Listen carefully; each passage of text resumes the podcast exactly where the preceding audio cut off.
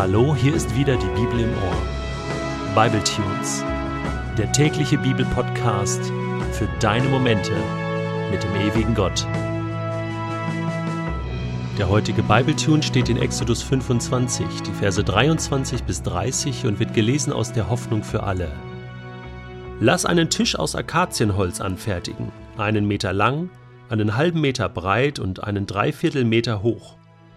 Er soll mit reinem Gold überzogen sein und ringsum eine goldene Zierleiste haben.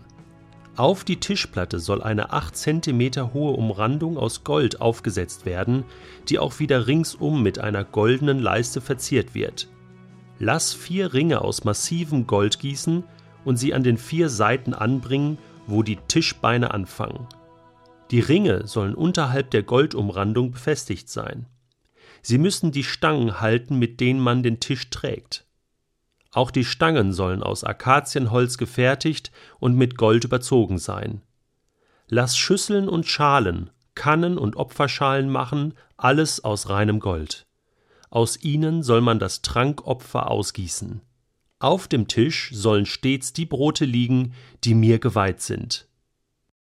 Der Tisch für die Brote im Heiligtum ist wahrscheinlich einer der teuersten Esstische in der Weltgeschichte überhaupt gewesen. Wir essen heutzutage an Holztischen oder Kunststofftischen oder Metalltischen, aber an einem Tisch aus Gold habe ich bis jetzt noch nicht gesessen, muss ich ganz ehrlich sagen. Was sollte dieser Tisch? Okay, auf diesem Tisch lagen zwölf Brote, die regelmäßig ausgetauscht wurden. Jede Woche wurde das sogenannte Brotopfer gebracht. Und wir lesen auch von einem Trankopfer in dem heutigen Text. Also hier wurden Nahrungsmittel Gott geopfert, nicht, dass Gott Brot und Getränke nötig hätte, so wie man vielleicht in anderen Kulturen Göttern auch Nahrungsmittel geopfert hat, sondern es war eine Art Dankeschön. Dankeschön, Gott, dass du uns versorgst. Wir nehmen alles aus deiner Hand und dieses Opfer sollte deutlich machen, Gott, das ist mir bewusst. Ich gebe dir einen Teil zurück und damit erkenne ich an, dass ich von dir abhängig bin. Du bist mein Schöpfer. Jede gute Ernte, alles, was ich habe und was ich zur Nahrung habe, kommt letzten Endes aus deiner Hand. Das war der Hintergedanke bei den Speiseopfern. Ein Dankeschön, so wie wir heute vielleicht noch dieses Erntedankfest feiern. Daran mag das erinnern. Aber dieser Tisch, da war noch mehr. Die zwölf Brote, das steht für die zwölf Stämme von Israel. Also, ganz Israel, das ganze Volk Gottes war diesem Dank verpflichtet. Aber was genau passierte denn jetzt mit diesen Broten? Jetzt kommt das Interessante. Diese Brote wurden gegessen. Und zwar von den diensttuenden Priestern. Aha. Also, es war also doch so eine Art Esstisch und diese Brote waren sozusagen die Dienstverpflegung der Priester die durften diese Brote essen und an diesem Tisch sitzen, essen und trinken. Haha. und dann finden wir noch eine interessante Formulierung. Diese Brote werden auch Brote des Angesichts Gottes genannt. Brote der Gegenwart. Luther übersetzte es mal etwas missverständlich mit Schaubrote. Ja, wer schaut denn hier zu? Von wessen Angesicht ist denn hier die Rede? Das Angesicht Gottes.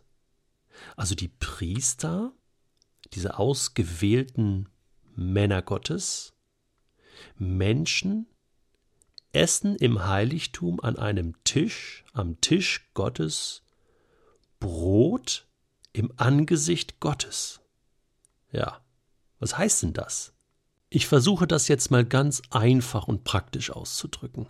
Gott wünscht sich von ganzem Herzen mit uns, mit dir und mir, mitten in unserem Alltag Tischgemeinschaft zu haben, mit uns zu essen, mit uns zusammen zu sein. Nicht nur damals in diesem Heiligtum mit Priestern, sondern hier wird der tiefe Wunsch Gottes deutlich, dass er zu allen Mahlzeiten präsent sein möchte. Damals im Garten Eden war er das, bei Adam und Eva. Da hat er alles mit ihnen geteilt. Er war regelmäßig im Garten und hat sie besucht, und sie werden auch miteinander gegessen haben. Davon bin ich überzeugt, denn später heißt es, du sollst dein Brot essen im Schweiße deines Angesichts.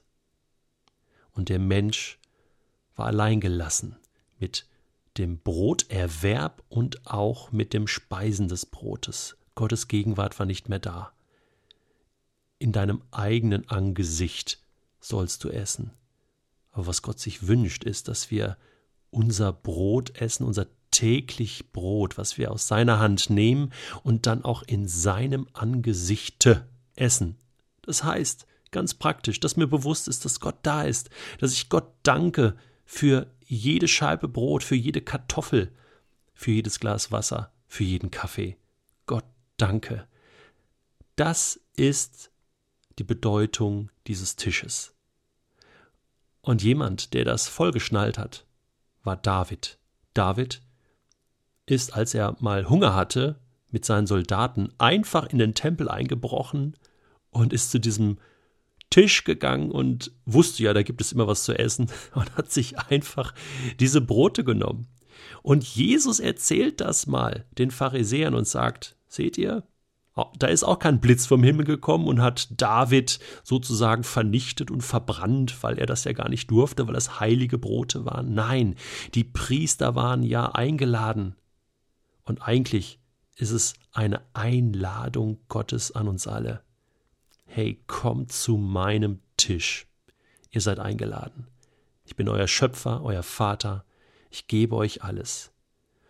Kommt zu diesem Tisch mit Dankbarkeit und opfert mir Dank. Und dann esst von dem Brot. Es gehört alles euch. Für euch habe ich das doch geschaffen. Ist das nicht genial? Und ist es nicht genial? Und oh, ich muss jetzt Schluss machen, aber wenn du dir mal überlegst, was es bedeutet, dass wir ja auch das Abendmahl eigentlich in diesem Sinne feiern können und sollen. Das ist ja der Tisch des Herrn auf dem es auch Brot und Wein gibt. Und dieses Brot und dieser Wein erinnert uns an das, was Gott für uns getan hat, nämlich dass er seinen eigenen Sohn geopfert hat, gegeben hat mit Fleisch und Blut. Er hat alles gegeben. Und daran zu denken soll genauso alltäglich installiert sein in meinem Leben wie das tägliche Brot, was ich zu mir nehme. Wir sind eingeladen, an den Tisch Gottes zu kommen. Wir sind eingeladen, in die Stiftshütte zu kommen, um Gott zu begegnen. Mitten in unserem Alltag.